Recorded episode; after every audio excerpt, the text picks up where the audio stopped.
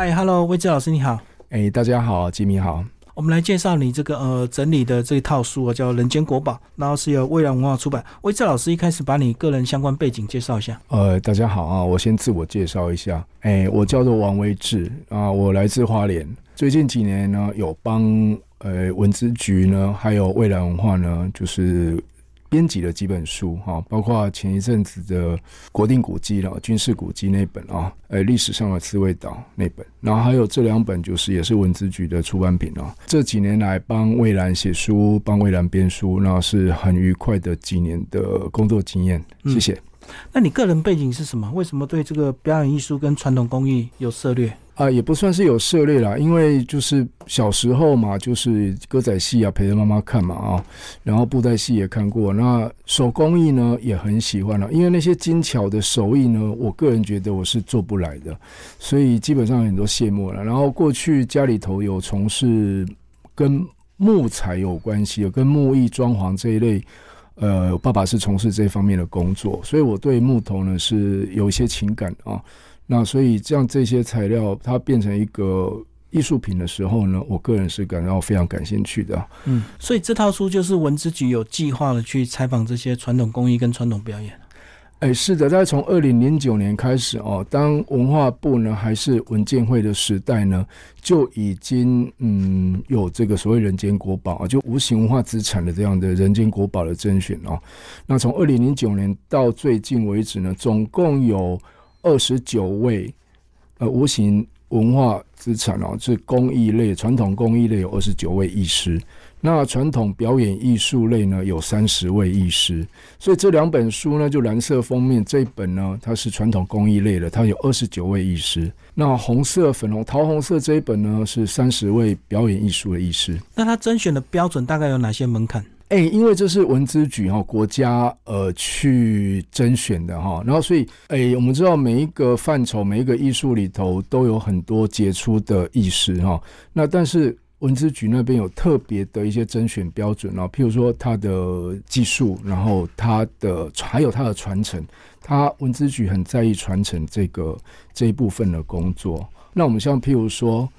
呃，林岩老师所写的那个那个歌仔戏的老师哈，像譬如说廖雄之老师，那我们知道廖雄廖雄之老师除了是很资深的，然后表演艺术方面的那个成绩也很好的一位老师之外呢，他也善尽了这个传承的工作，所以文资局是基于各方面的这个成绩呢来评定来选出。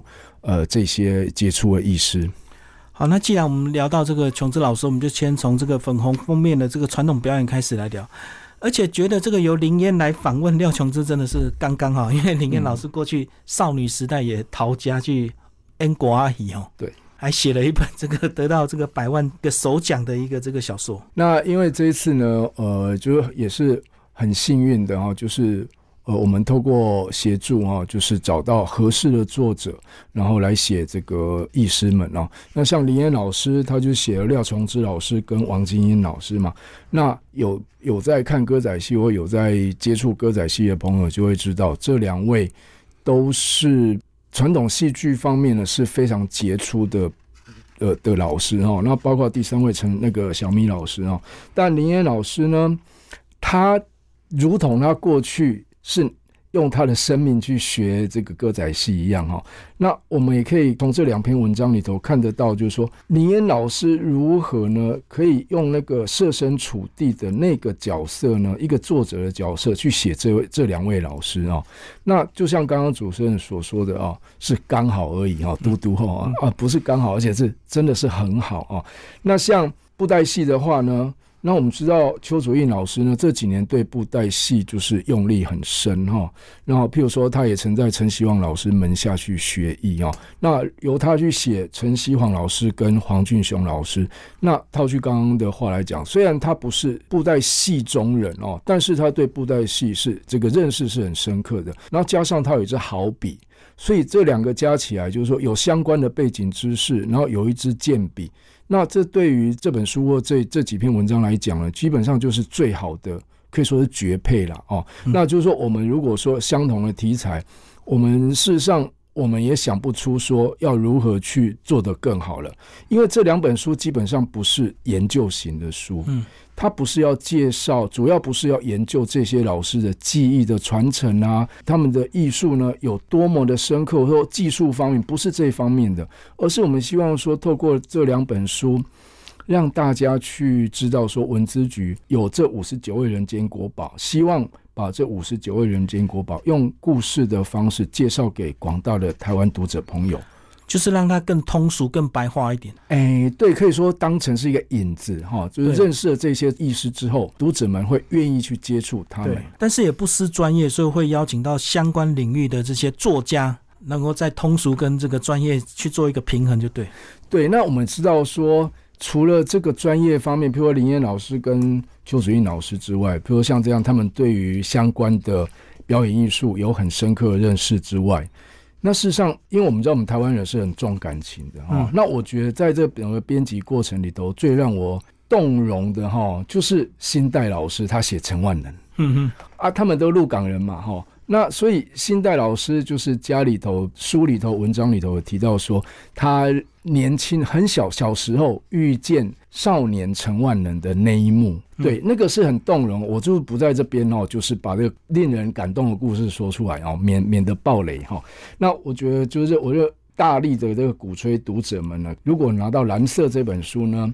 我个人大力推荐新代老师写陈万能这本这篇，对，而且他们家三个人都是台湾公益之家，对对，两个小孩也是接棒传承，就对，所以这样子他，因为他们过去有这个实际接触，所以写起来可能更动容，对不对？对，那不光就是说在记忆方面，不光是在艺术层次方面，也在情感方面的啊。那有的作者呢，譬如说林央敏老师写《林竹案》哦，那两个。虽然林阳敏老师呢，就是稍微年纪比林竹案老师小一点，但是他过去也有接触过，侧面接触过林竹案老师的呃一些表演啊，所以当他们凑在一起聊天的时候呢，采访的时候呢，就蹦出一些蛮令人惊艳的一些火花。而且我们讲传统工艺，不是我们这个印象中的这个闽南工艺，其实还有包括原住民的工艺。那里面有几位原住民的这个工艺师啊？对，那像油麻达路哈，大家。老师哦，他是泰雅族的这个编织老师哈。那有杨翠老师去写，因为杨翠老师也是很久以前就认识尤马达路了哈。那还有譬如说像许春梅老师啊，台湾组的织布老师哈。那由利格拉勒阿乌有阿乌老师去采访他，然后我觉得就是说，像这个有原住民级的工艺师或原住民级的传统表演艺术的艺师，有原住民级的作者。作家去采访，这个可能会有跟譬如说一般汉人去采访，可能会有一些不一样，看到不一样的东西。对对，因为有些我们没有那么常接触原住民，呃，这些艺师们，所以有些美稿我们是看不到的。那但是呢，譬如说阿武老师或是 Miko 老师，他写那个祈祷小米丰收歌，哦的那个保存团体，那我们就可以从中就可以读到说啊，真的是只有他们自己人。才看得到的东西，才听得到的东西。所以这样也看出，这个文化部在甄选所谓的这个人间国宝，其实非常全面，并不是认为说所谓的这个 有百年的这个历史传统闽南，或者是这个一些什么唐山过台湾这样的艺术才是被肯定。其实原住民也是有很多很棒的工艺师。对，不管是表演艺术或者是这个工艺方面的老师哈，不是说闽南从唐山那边过来的，拥有千百年的历史这样子的，譬如说木雕啊，嗯啊，或者是说一些戏曲啊。哦，才是文资局甄选的一个对象啊。那事实上，譬如说像相声啊，吴兆南老师啊，他是中国大陆，他是战后来的嘛。对。啊，所以我觉得就是文化部在甄选日间国宝的面向是相当宽广的，然后视野跟心胸也是非常全面的啊。那这个是基本上是符合我们现在的呃一个潮流，而且事实上这样的潮流是对的。然后就是说。有各个族群，那各个族群的文化发展呢，可能面向不一样，但是成绩，但是那些历程呢，可能都是一样的啊。嗯，他们都一样美丽的。所以，我们看他今天有这样的一个成就，但是过去他们在年轻的时候，在学业的过程都经历非常困苦的一个这个阶段，对不对？才有今天这被肯定。来挑一些这个你特别印象深刻的。基本上哈，每一位医师能够有今天的成就，他们都走过非常艰辛的路了哈。那譬如说这个施志辉老师好了哦，施志辉老师这一篇呢是李阳老师去采访的啊，然后呢，他他在鹿港是一个非常有名的装佛的大师，然后我们知道我们知道鹿港是一个木雕的重镇啊，哦，那他也是一些比如说宗教的神像的一个重镇啊，那施志辉老师呢？他不但精通木雕，他也精通木雕之后，要把神像呢，我们说打扮哈，引号啊，打扮，他也去学习这样的一个技术啊，这样的一个技艺。啊当然，入港做装佛的可能不只是智慧老师一个啊，但是他的神像呢，就是跟别人的不一样啊，那总是。看起来他的风韵，他的神采呢是更动人的。可是这里头呢，有经过了很多的磨练哦，所以到了他年纪有一定的成绩之后呢，他被这个文化部呢选为这个人间国宝。嗯，好，那这里头呢，最年轻的人间国宝可能是陈启春老师。嗯，好，他是木雕艺师哦，他也是一样啊。这陈启春老师哦，小时候去学那个木雕。被带去学木雕，然后他到了师傅家里头，他就捡起一片木屑塞到嘴巴里面吞下去。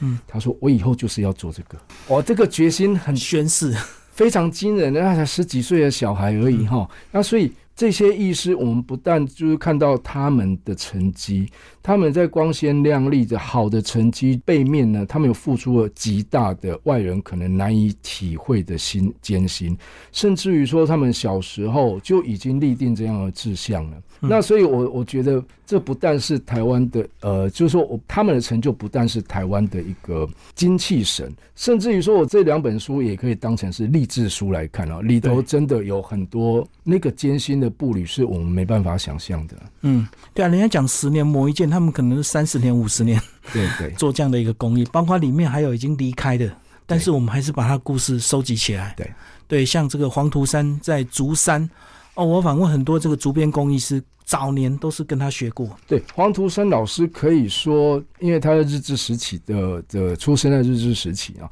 那台湾后来在他之后的竹艺竹艺工艺师呢，基本上都是黄土山的学徒子徒孙了啊。那他在竹山一个人在竹山，就是说，就是他进了日本的工艺，日本时代他进入了日本的工艺学校，然后就是一个人。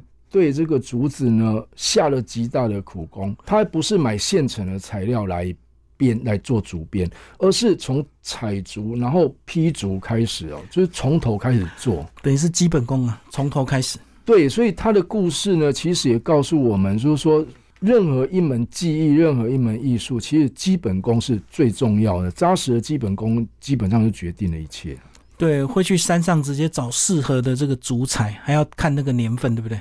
对，他们会看竹，然后会自己破竹。那包括说像那个，呃，两位那个台湾族的口鼻底艺师也是一样哦。许坤仲跟谢水呢，他们也都是自己去找竹子，然后自己去劈竹，然后自己加工，完全不假手他人。那我们刚刚讲到竹山，其实竹山呢还有王清霜老师哦，他好像百岁了哈。哦，王清霜老师。也是台湾漆器的一个可以说领衔者了啊，他年纪非常非常大了，前两年还办过展览啊。那我们知道黄立曙老师，他也是在某部分也是有师承王清霜老师啊。那台湾的漆器呢，呃，严格讲起来，它不是一个很很很热门的，也不是一个很为大家所知的一门艺术啊。比如说，我们讲起漆器，可能一般人的粗浅的印象可能认为是日本。日本的漆器啊，但是呢，其实就是说，王清霜老师跟黄立淑老师呢，他们在漆器这个工艺上面呢，下了极大的功夫，也去改良。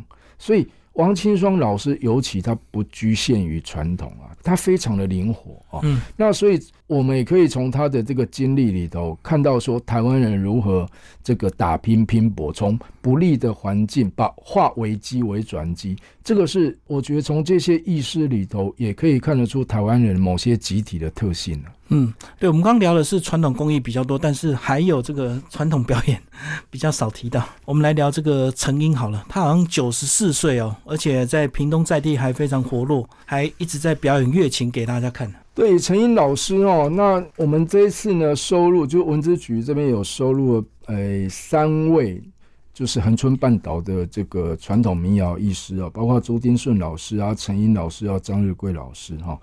那朱老师他是已经过世了啊。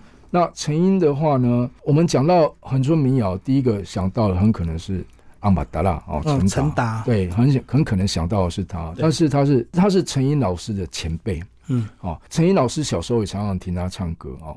那所以像这些歌呢，都是发自于生活的。他们真的是有时候有苦说不出，嗯，他们就用唱的。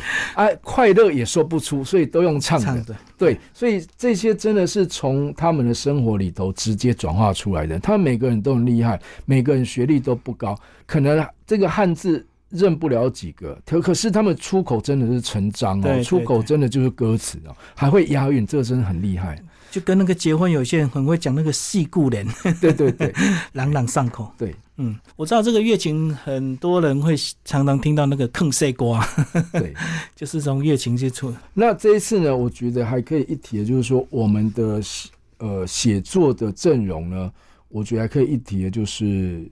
呃，有很多比较中壮辈的青年的，那在这里头的翘楚呢，我我个人认为是甘耀明啊，因为甘耀明他是客家人，然后他是住在嗯苗栗啊，那他对客家八音有非常深的情感哦，所以这一次的客家八音呢，呃，有三篇都是甘耀明老师所写的啊，呃，第一个是王庆芳老师嘛，哈，一个是郑荣新老师嘛，那一个就是苗栗陈家班。北管八音团这三篇都甘耀明写，甘耀明老师写的啊。那我们可以从中，比如说，我个人认为了哦，就是因为甘耀明是客家人，所以他对对于客家八音基本上是有协同的连结的哦。因为他听到，他从小听到就是这个东西啊，在他身为周遭生活周遭就是这些音乐哦。那过去我们认为传统音乐可能是不入流的，或。或是比较怂的，但事实上真的不是，那是因为我们不认识。我们认为贝多芬认为巴哈怎样怎么样，是因为我们认识他。我们不认识巴音，不认识不认识这个歌仔戏或布袋戏，认为他他粗俗了。但事实上完全不是这样子。那所以，我们从这个甘耀明老师的这几篇文章里头呢，除了可以看到，比如王清芳老师从小他很小很小，但十来岁就去。进戏班了，然后磨练了几十年。郑荣新老师是另外一个典型，他本来就是客家八音团里头的，就是家学渊源是很深厚的哈。嗯，他后来也去法国留学，他的学问基本上就是中西合璧的哈。所以就是说，这个在客家八音里头呢，我们都可以看到甘耀敏老师写客家八音的某些特色哦，然后传承客家八音的这些艺师们，他们每个人或团体的。成就以及经历，然后另外就是刘崇凤，刘崇凤他写美浓的客家八音。嗯那这篇文章呢，在呃，因为我们呃这些稿子写出来之后呢，文资局呢有请了呃一些学者专家来进行所谓的审查。对，呃，刘崇凤。老师这篇文章，他写客家八音美容客家八音这篇文章，有特别被点名了，被李建文老师点名哦。李建文老师认为说这篇写得很好，非常令人动容哦。那为什么会令人动容呢？是因为刘崇凤他住在美浓，他基本上就是呃，也是拿他的生命，拿他的基本上就是说，因为他在那样他在那样环境里头，然后可以用很适当的。字句去写这个美容客家八音段，所以有这个这篇文章也有就获得了李金文老师的这个喝彩啊。所以等于作家写到让评审无法改，还不停的赞美，就对，表示他底蕴真的非常的丰厚。好，威志老师，你刚刚有提到你特别从花莲来，那是不是也提一下花莲的工艺师？好，那我们知道花莲台东就是台湾原住民的重镇嘛，哈。然后在花莲的东海岸有一个族群哦，是格马兰族啊。那格马兰族过去是住在宜兰南洋平原的啊，他们因为某些缘故哦，来来到花莲。那在台九线上面的新社呢，现在目前是台湾格马兰族呢，呃，人数最多的一个。地区哦，比较集中的一个地区哦，因为整体格马兰族族群的人数并不多，但是他们有一项工艺呢是非常惊人哦，就是说放眼台湾，好像目前没有其他族群做这一项工艺哦，那就是香蕉丝的编织哦。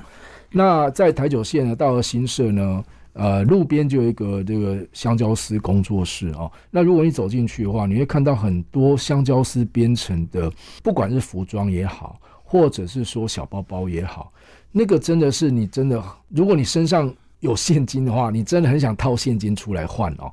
因为呢，这些香蕉丝的编织呢，过去呢是格马兰族的传统工艺之一，但是后来有一段时间它没落了。那大概二三十年前呢，严玉英老师呢，跟一些其他呃格马兰族的呃女士们呢，他们一块想要复振香蕉丝的编织。这个过程呢，当然跟格马兰族证明一样的困难哈。那不过呢，最后他们是成功了哈。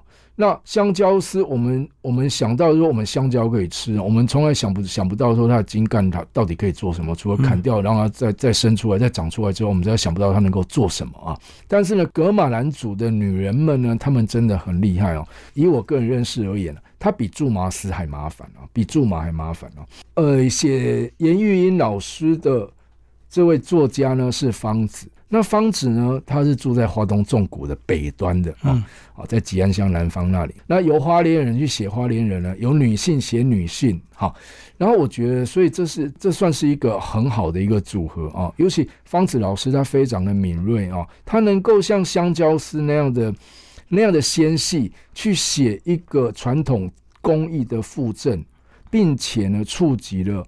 呃，这个整个族群证明复振的这样子的一个历程哦，可以说香蕉丝的这个工艺的复振呢，在某方面也是族群自信的复振啊。所以香蕉丝的部位就是那个主干嘛，香蕉的主干。筋，对，哦哦哦，然后把它变成这个丝。纤维化就对，对它非常的麻烦，它的工序非常非常麻烦。嗯，所以它可以像苎麻一样运用就对。对，但是台湾没有其他族群，目前没有其他族群用使用香蕉丝来编织，只有格马兰族。